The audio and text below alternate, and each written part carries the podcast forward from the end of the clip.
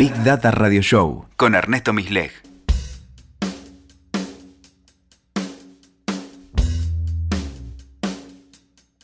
Hola, bienvenidos al episodio número 44 de Big Data Radio Show. Los que nos trajo aquí son los datos. En nuestro WeTalker hablaremos de los datos y cómo estos están cambiando nuestra vida. Posta, no fueron menos de 10 las personas que, entre amigos, familiares y colegas, me dicen que sus celulares nos espían.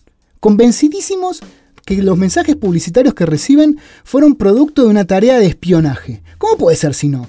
No cabe otra que te espíen que te enchufan el DD7 y el App Shaper. Uy, qué bien que me haría el App Shaper. Eh. Mira, mi amiga odontóloga, la doctora Hanna, me confiesa que recibió un aviso de un libro de recetas de comida judía poco días después de hablar con una mamá en la puerta de la escuela sobre cómo cocinar el pastrón. El Chelo, un joven compañero mío de trabajo, contó en el almuerzo que empezó a recibir un aluvión de avisos de tratamiento contra la calvicie, implantes y todo eso, después de hablar con su hermano sobre el tema. Mi amigo Leo me dice, ¿cómo puede ser que yo reciba avisos de la Surán? Mirá, la misma semana que hablaba ahí en, el asadito después de fútbol de cambiar el auto. El gol, el pisterito violeta, trabavolante al piso, me dejó de vuelta pata.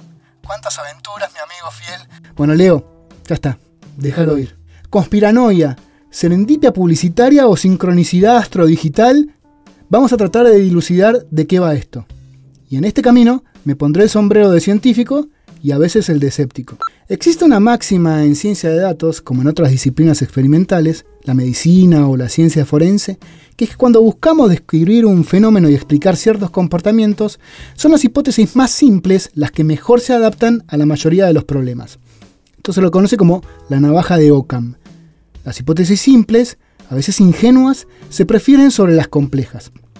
Con esto no estoy negando la posibilidad de que exista un engranaje de espionaje y de publicidad hiperajustada supera los audios de los usuarios, pero sí soy partidario a pensar que si existe una hipótesis simple que pudiera dar respuesta a los casos planteados como estrambóticos, le voy a dar cabida a ella.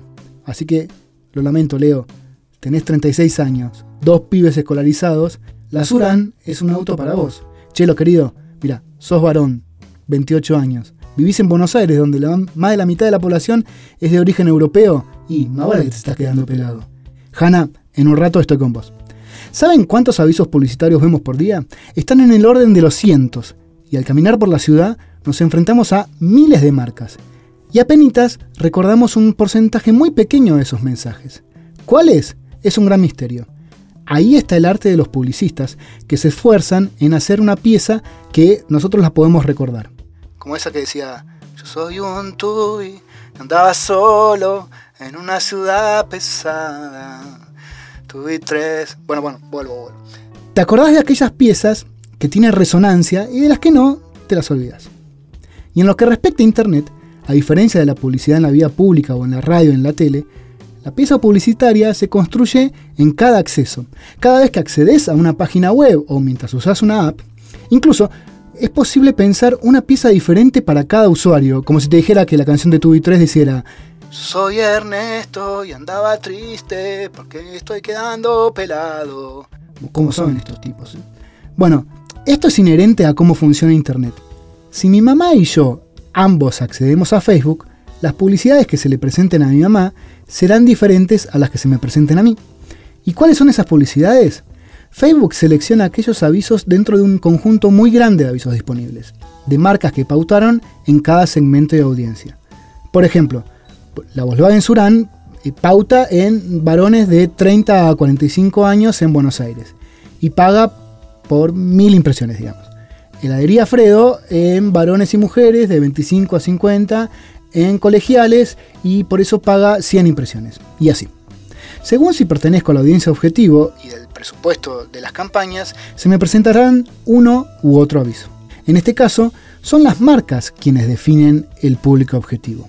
Facebook, además, permite que vos puedas definir una audiencia según si le hizo like o no a otras páginas, como por ejemplo restaurantes de comida judía. Y ahí tenés, mi amiga Hanna, recibiste un aviso justo por eso. Hoy en día no existe un procedimiento para vos marca que pautes en los usuarios que mencionaron ciertos términos y que mediante el micrófono del celular se reconoció. Les cuento algo al margen.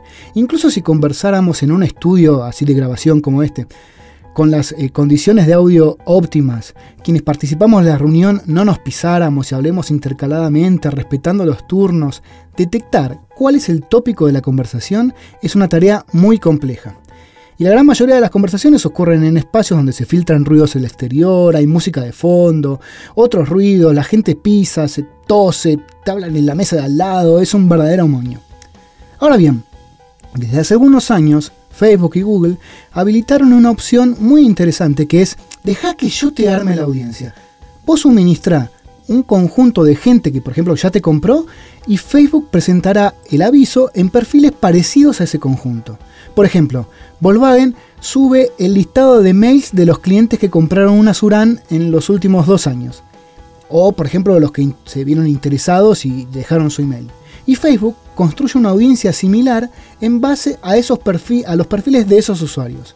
Y quizás por eso los avisos de la Suran aparezcan en las páginas de Conex para chicos. Me quedo acá un rato. ¿Qué son las audiencias similares?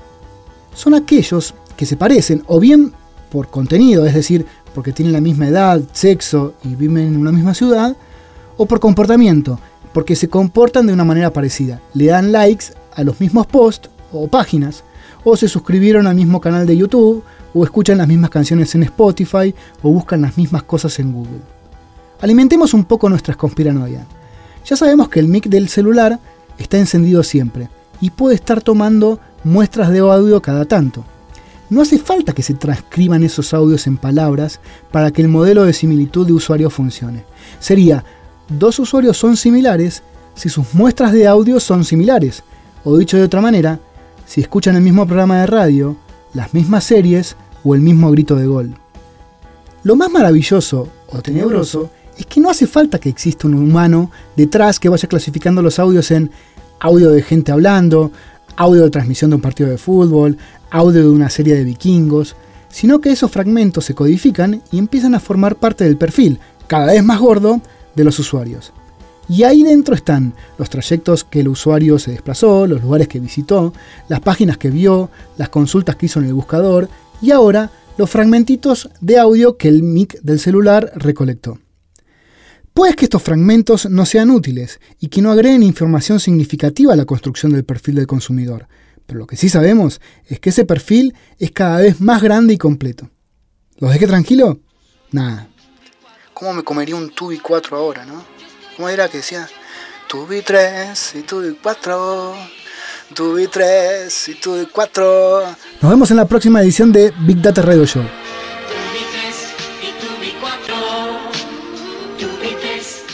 Escuchaste Big Data Radio Show con Ernesto Misleg. WeToker. Sumamos las partes.